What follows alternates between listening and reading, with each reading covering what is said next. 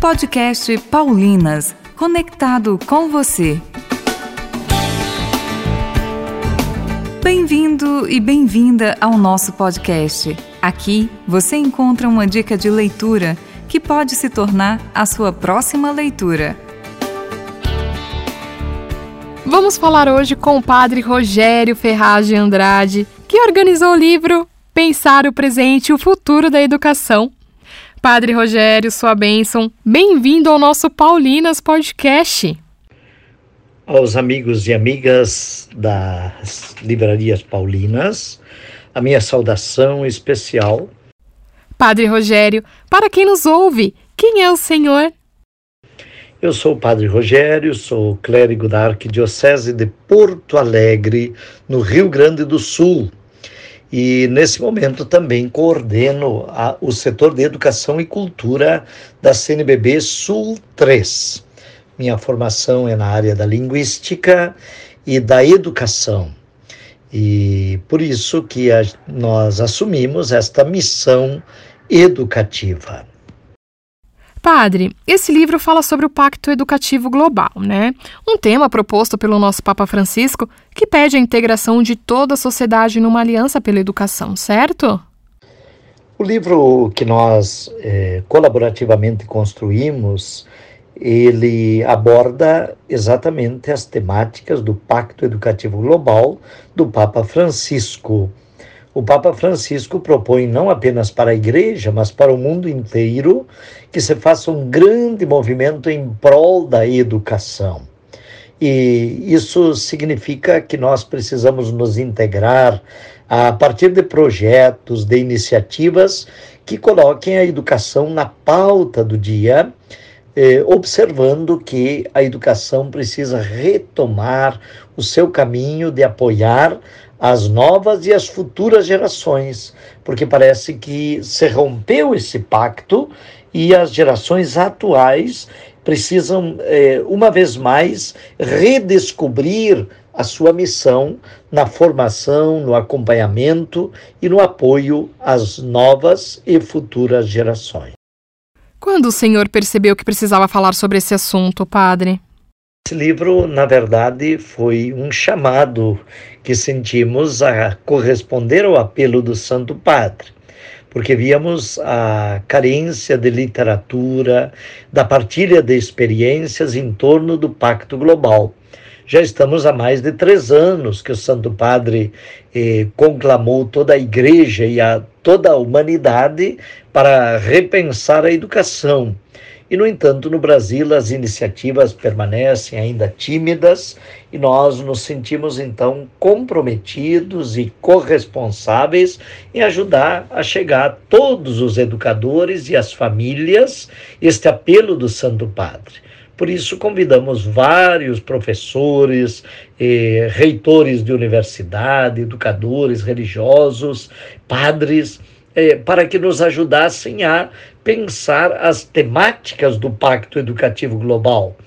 E, nesse sentido, esmiuçar e tornar presente no dia a dia dos educadores em que consiste e quais são as respostas que ainda precisamos dar para que a educação se torne efetivamente um espaço de construção do ser humano integral de um ser humano que exercite a sua cidadania e possa viver a dimensão da solidariedade e da fraternidade com as outras pessoas.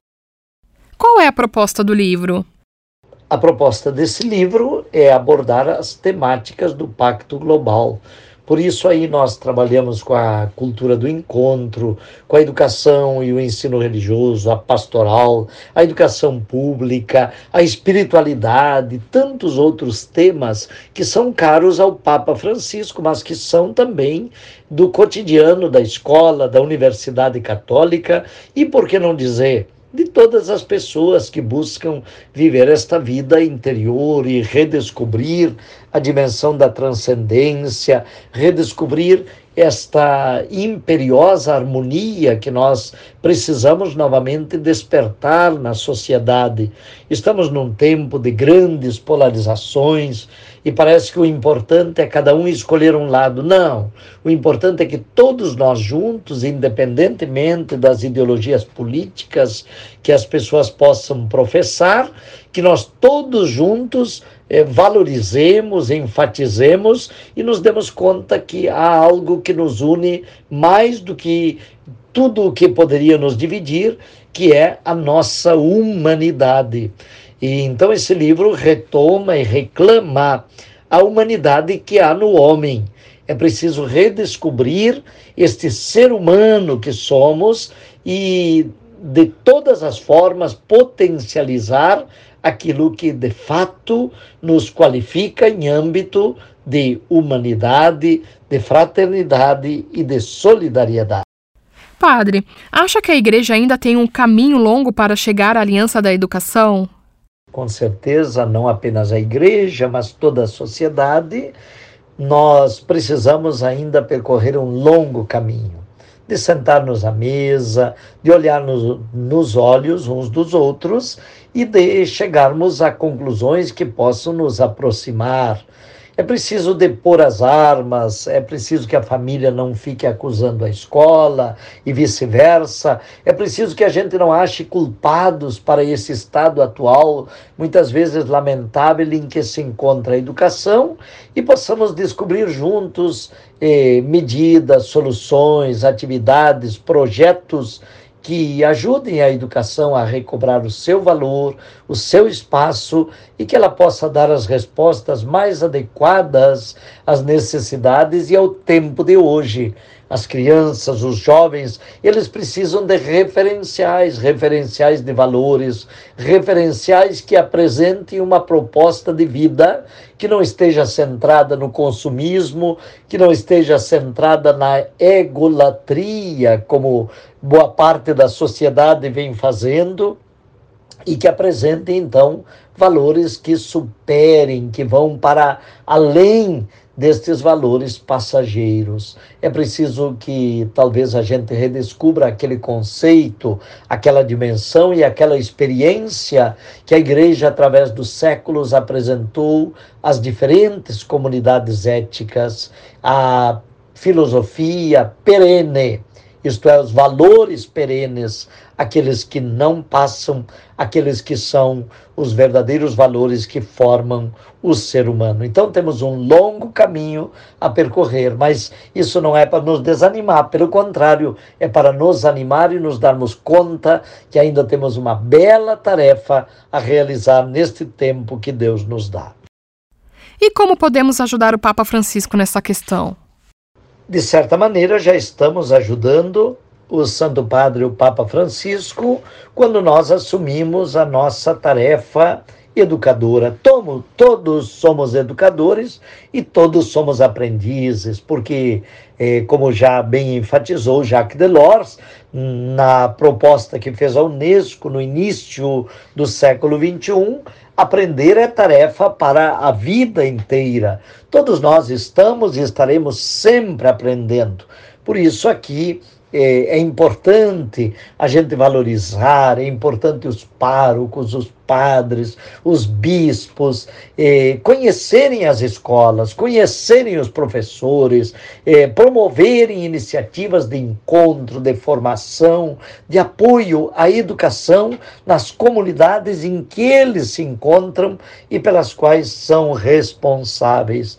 A igreja hoje tem um grande chamado o chamado é olhar para a educação como uma potencialidade de também semearmos a palavra do Evangelho.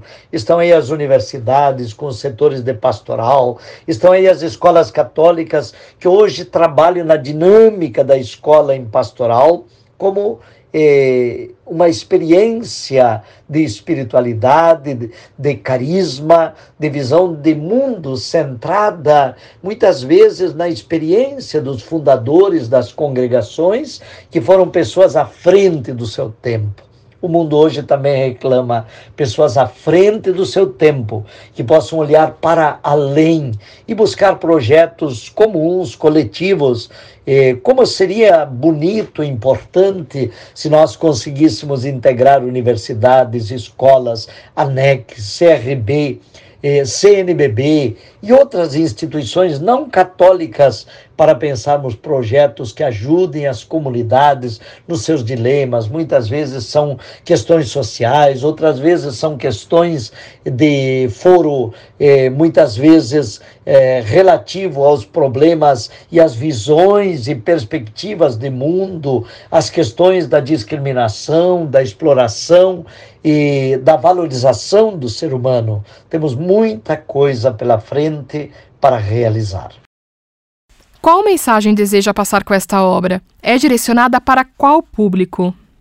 Pensar o presente e o futuro da educação quer ser apenas um instrumento de auxílio, quer ser uma provocação para educadores, para religiosos, para todas as pessoas que consideram a educação um valor. Nesse sentido, nós acreditamos que podemos descobrir juntos novos caminhos. Então, esta é a grande mensagem desta obra, que é obra de várias pessoas que estão integradas no mundo da educação.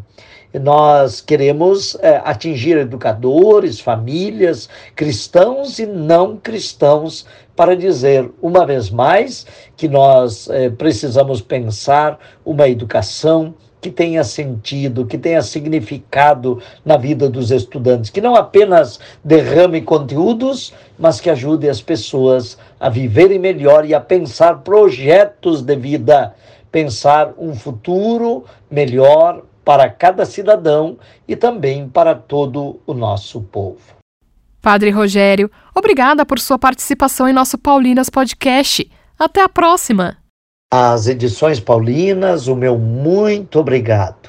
As paulinas que assumiram, encamparam conosco esta obra inédita, com esses textos que são exclusivos para esta obra do Pensar o Presente e o Futuro da Educação.